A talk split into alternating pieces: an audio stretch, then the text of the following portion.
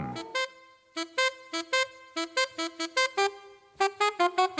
It don't mean a thing if it ain't got that swing. L'épopée des musiques noires. Joe Farmer, Nathalie Laporte. Fellas, I'm ready to get up and do my thing. jigida kani jigi misɛnya o man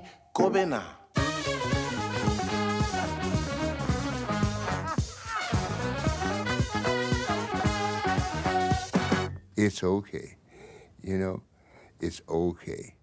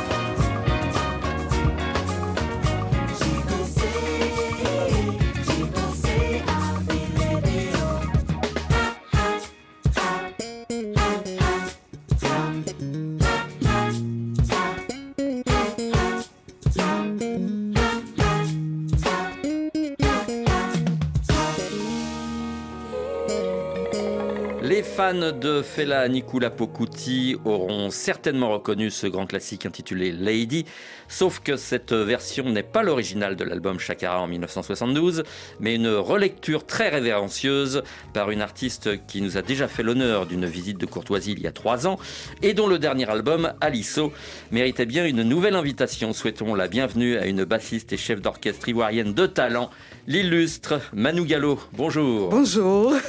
En 2018, vous nous présentiez Afro Groove Queen, un album palpitant soutenu par le maître du P-Funk, Bootsy Collins en Yeah. personne. Mhm. Depuis l'eau a coulé sous les ponts et les tribulations du monde vous ont conduit à enregistrer un autre album tout aussi trépidant. Il s'appelle Aliso et il semble davantage tourné vers les hommages et la nostalgie. Est-ce que cette période étrange que nous traversons tous vous a poussé à regarder dans le passé, à faire le point, dirons-nous? Peut-être, peut-être, mais d'abord, euh, l'histoire commence avec euh, ses reprises, avec euh, la chanson de JJ, qui est sur l'album de Afro Groove Queen.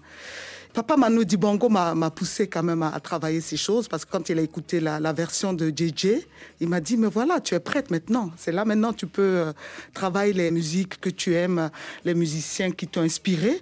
Tu peux arriver à, faire un projet où tu rends hommage à, tous ces musiciens qui t'ont inspiré. Donc bien sûr fais-la parce que je l'ai vu euh, à Ouagadougou je l'ai vu jouer euh, à l'époque on avait invité le groupe Ouya c'était à l'époque de Thomas Sankara et euh, il était l'ami de Thomas Sankara. Il était ce jour-là, euh, dans les années 80, il était là. Et il est monté sur scène.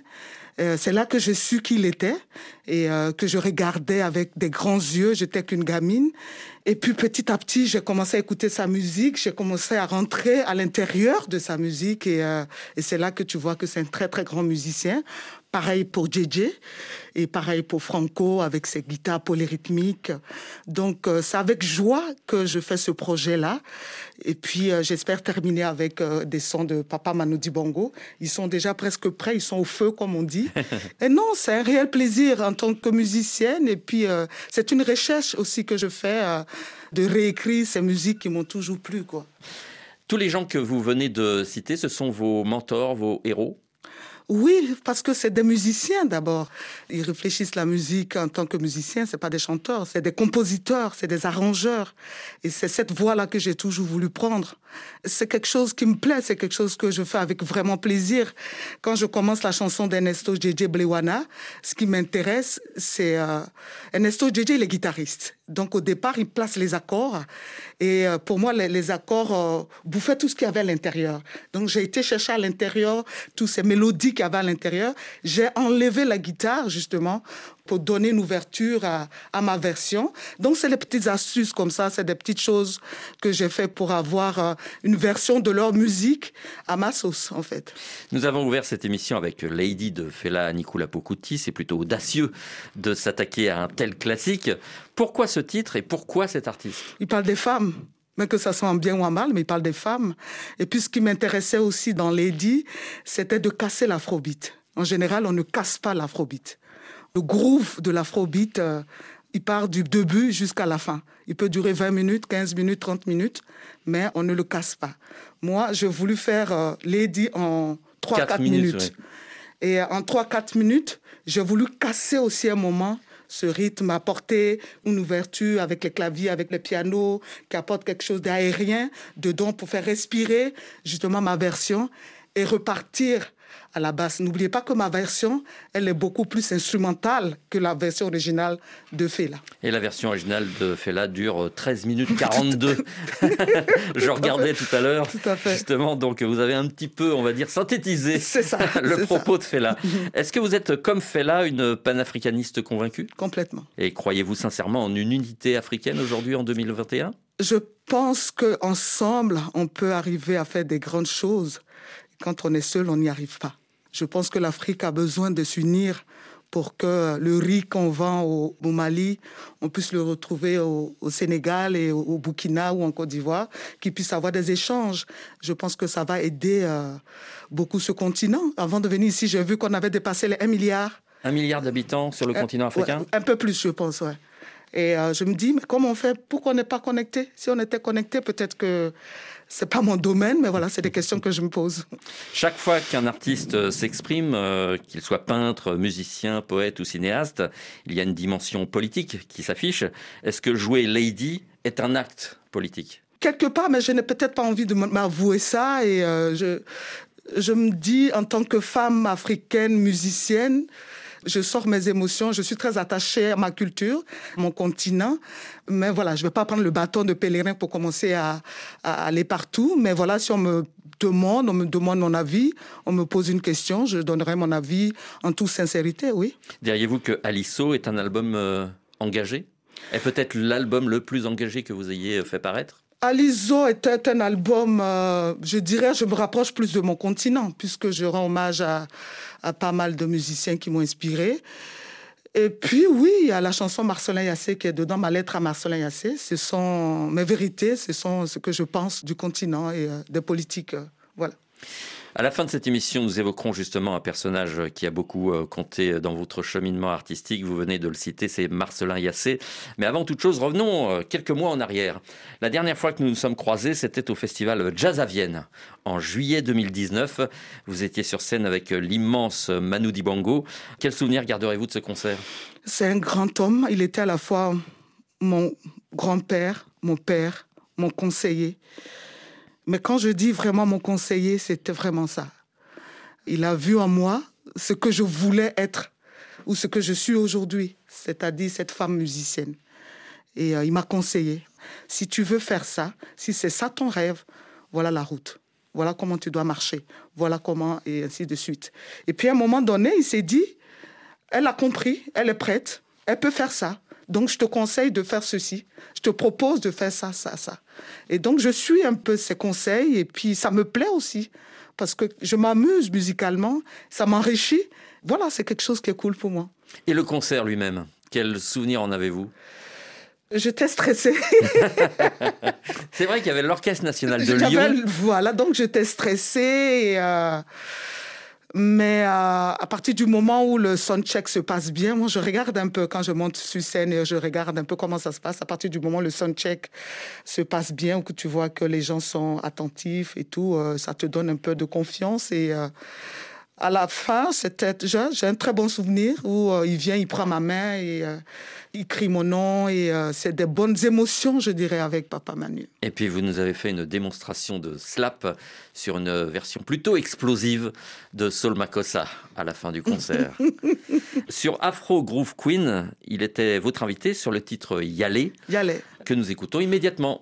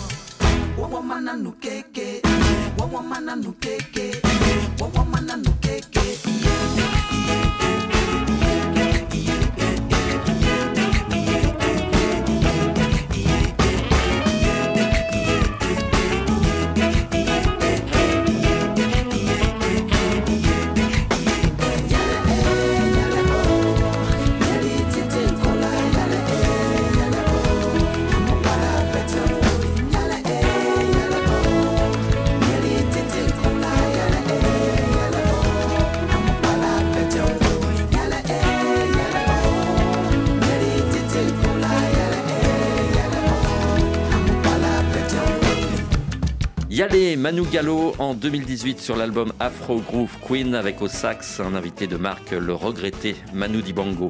Le 2 septembre dernier, vous étiez sur la scène de la Philharmonie de Paris pour rendre hommage à ce pilier de l'épopée des musiques noires. Comment parvient-on à se produire devant un public quand l'émotion vous submerge? C'est d'abord la répétition, c'est-à-dire qu'on a répété. Donc, euh, rentrer dans la salle de répétition avec tous ces musiciens et tout, il n'est pas là. Parce qu'on entend les sons, on entend tout. Et euh, c'est lui qui manque avec son sourire euh, et sa voix et euh, Sa bonhomie. sa, sa bonne humeur et tout. Il n'est pas là. Et ça, tu le sens, tu as déjà un peu froid. C'est beaucoup, beaucoup d'émotions. Moi, je passe avant Angélique Kidjo. Elle fait un discours qui est poignant, qui est lourd de sens. Et juste après, je dois passer. J'avoue que j'étais. Fallait que je me concentre et que l'émotion ne, ne m'emporte pas. Et papa, il a toujours voulu que je joue de la basse. Donc, euh, à un moment donné, c'est ce que je me suis dit. Ce monsieur, il a toujours voulu que tu sois heureuse avec ton instrument. Donc, c'est aujourd'hui que tu dois lui montrer euh, cet amour-là. Et puis, voilà. Merci, merci pour tout ce qu'il a fait. Je ne cesserai de lui dire merci. Ce devait être euh, quand même un sacré exercice de faire bonne figure dans cette atmosphère particulière qui régnait ce soir-là en l'absence du patron. Tout à fait. On entendait toutes ces musiques, euh, Biblo, Soul Makossa, toutes ces musiques. Et il n'était pas là. Et donc, euh, c'était assez spécial comme ambiance, mais comme on dit, un artiste ne meurt jamais. Et puis l'ambiance finalement, c'est le public qui l'a apporté en vous ça. applaudissant. Il y avait une vraie ferveur, Ferveur, ce soir-là. Y aura-t-il sur Aliso un clin d'œil à Manu Dibango Plus qu'un clin d'œil, il aura normalement deux morceaux. euh, on va terminer. Ça, c'est la première partie d'Aliso. La deuxième partie d'Aliso, c'est avec la musique euh, de Papa Manu Dibango. Précisons que vos différents hommages à ceux qui ont marqué votre vie se feront donc en deux étapes. Tout à fait. Cet automne et au printemps 2022. Merci au passage de nous dévoiler euh, quelques bribes de ce travail de mémoire. Je note d'ailleurs que sur Afro Groove Queen, il y avait déjà des allusions à des personnalités qui ont compté pour vous. Je pense à Ernesto JJ que vous citiez il y a quelques instants. Est-ce que vous pouvez nous rappeler qui il était et son importance dans le paysage musical ivoirien? Ernesto JJ, c'est la même époque que Fela, c'est la même époque que Papa Manu Dibongo. C'est des musiciens africains qui s'approchent du funk, qui écoutent du James Brown, de- qui sont des instrumentistes et donc ils essayent de prendre la musique traditionnelle de chez eux de la, de la mélanger avec l'actualité ou du moment où ils étaient en train de créer. Ernesto JJ fait partie de ces musiciens euh, talentueux euh, qui a créé le Ziglibiti en Côte d'Ivoire. Le Ziglibiti, c'est le gbegbe. Le gbegbe l'ancêtre du Ziglibiti. Sur Afro Groove Queen, euh, vous aviez salué la mémoire de cette figure majeure disparue à seulement 35 ans le 9 juin 1983. Voici JJ.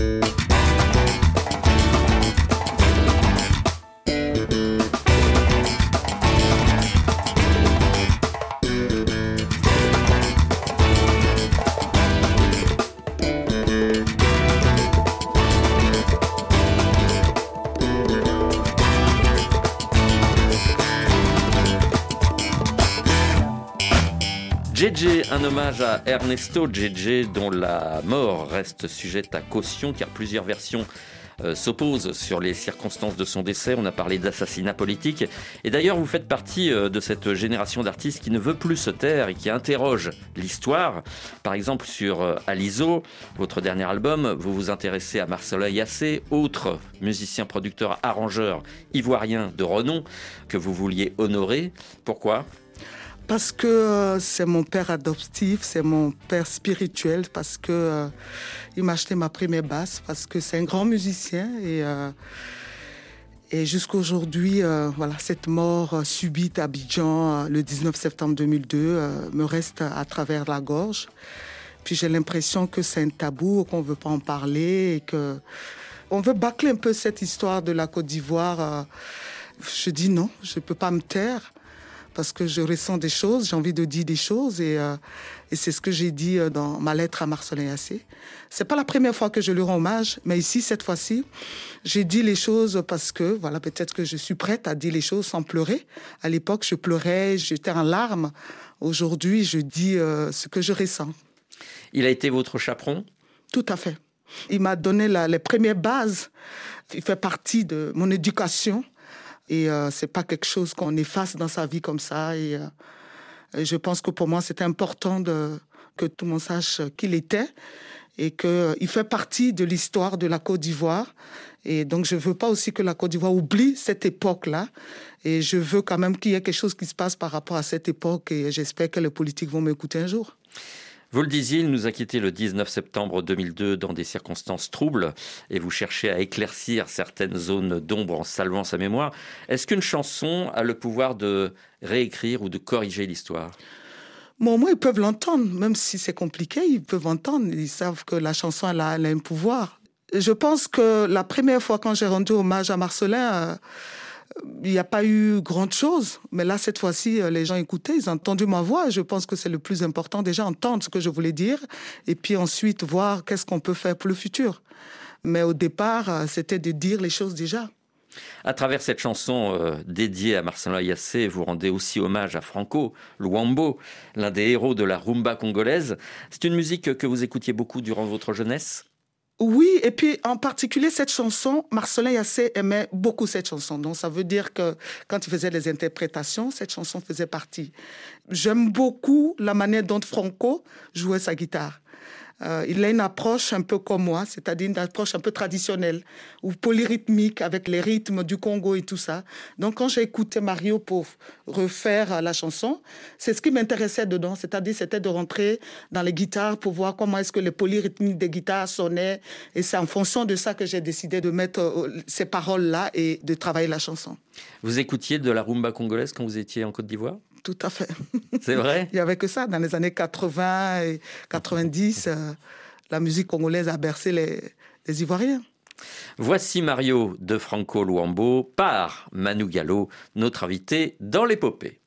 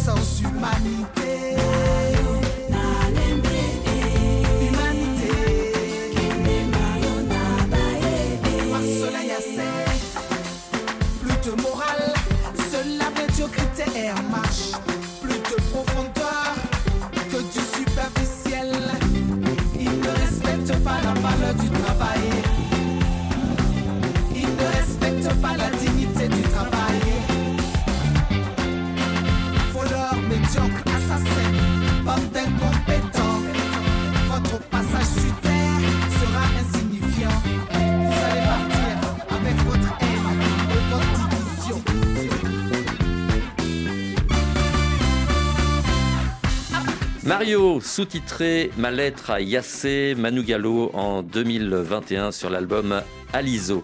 Manu Gallo, vous avez pris l'habitude d'inviter euh, des pointures sur vos différentes euh, productions.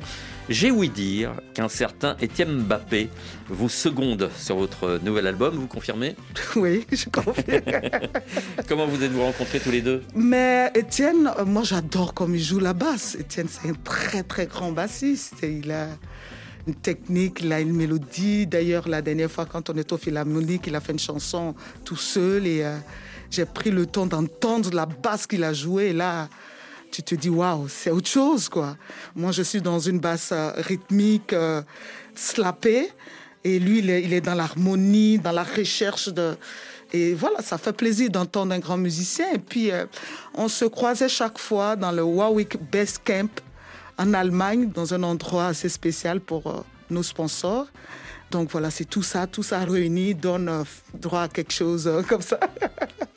Il nous disait récemment, le sourire aux lèvres, que dans un concours de slap à la basse, il vous battait à plat de couture. Même s'il s'agissait d'une boutade, y a-t-il une petite compétition amicale quand deux bassistes se font face? Moi, pas, pas du tout, parce qu'on est tous différents. Étienne, la manière dont il est dans le jazz, il a une expérience. euh, C'est avec beaucoup de respect et de grands yeux quand je le vois jouer. Et donc, euh, pas du tout. Ce n'est pas la musique n'est pas une concurrence. La musique, c'est chacun qui apporte euh, son feeling et sa personnalité. Donc, pas du tout. L'autre grand bassiste que vous avez invité, m'a-t-on dit, c'est l'incontournable Christian McBride. Rappelez-nous l'importance de ce musicien dans l'univers du jazz. C'est, euh, il fait partie des meilleurs contrebassistes Au au, monde. monde. Mm. Faut dire les choses. euh, et euh, c'est quelqu'un de simple. Voilà, c'est lui qui m'envoie un message. Hello, sister, great bass player. Je dis merci et euh, très, très, très surprise et tout. Et donc, j'ai dit à mon Bootsy Collins, Ah, écoute, j'ai croisé Chris et tout. Et il me dit, t'inquiète, c'est la même famille. Et, euh, voilà, c'est comme ça que ça s'est passé, euh, comme une lettre à la poste. Et, et après, on a commencé à communiquer sur les réseaux sociaux. On a, on a fait cette chanson euh, Émotion, qui est pour moi l'une des plus belles chansons que j'ai écrites. Voilà, c'est tout simplement merveilleux pour moi. C'est étonnant la manière dont les choses se passent parfois. On imagine des rencontres avec des managers, avec euh, beaucoup d'intermédiaires pour rencontrer des musiciens comme Bootsy Collins ou Christian McBride. Et finalement, les choses se font beaucoup plus naturellement que ça. Quand les musiciens eux-mêmes font les démarches, c'est beaucoup plus facile. Mais quand il y a les gens autour, c'est beaucoup plus compliqué. Quand l'artiste aime ce que l'autre fait, en général, ça passe beaucoup plus vite que quand euh, on commence à faire les démarches. Et la différence entre les Américains, je pense que le- la manière dont ils entendent mes rythmiques, elles sont différentes aussi. Parce que la manière dont je joue la basse, elle n'est pas académique, elle est rythmique, elle est gbégbé, elle est à combo. Et donc, cette approche-là, ils sont touchés par ça, je pense. C'est pour ça qu'il y a Bootsy, euh, mon mentor américain, et là maintenant il y a Christian. Et euh, voilà, moi j'ai la chance d'avoir tous ces gens autour de moi, c'est avec plaisir. Manu Gallo, leur tourne, il va falloir euh, bientôt nous quitter. Accepteriez-vous de nous dévoiler un nouvel extrait de votre album Aliso pour clore euh, cette émission? Avec plaisir. Que diriez-vous de Goût Goût, c'est l'une de mes premières compositions. Elle était sur mon premier album, Dida, chantée. Aujourd'hui, je l'ai fait à la basse. Que racontait cette chanson à Elle l'origine? parlait, elle parlait de ma sœur, ma petite sœur. D'accord, donc c'est un hommage. C'est un hommage. euh, J'aime beaucoup rendre hommage. Je vois ça. Goût, voici Manu Gallo en 2021 dans l'épopée.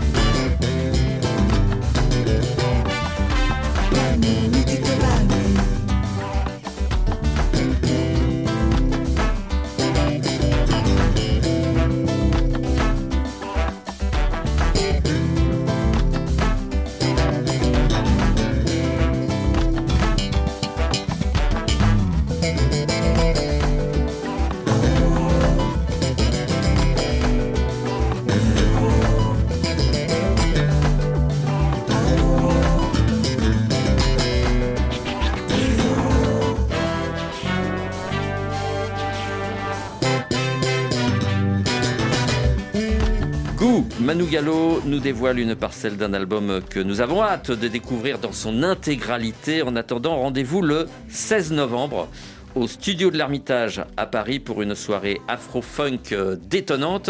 Si d'aventure Bootsy Collins ou Christian McBride passaient par là, vous nous prévenez tout de suite. Absolument. Hein Mais ça va se faire un jour. Mais j'espère bien.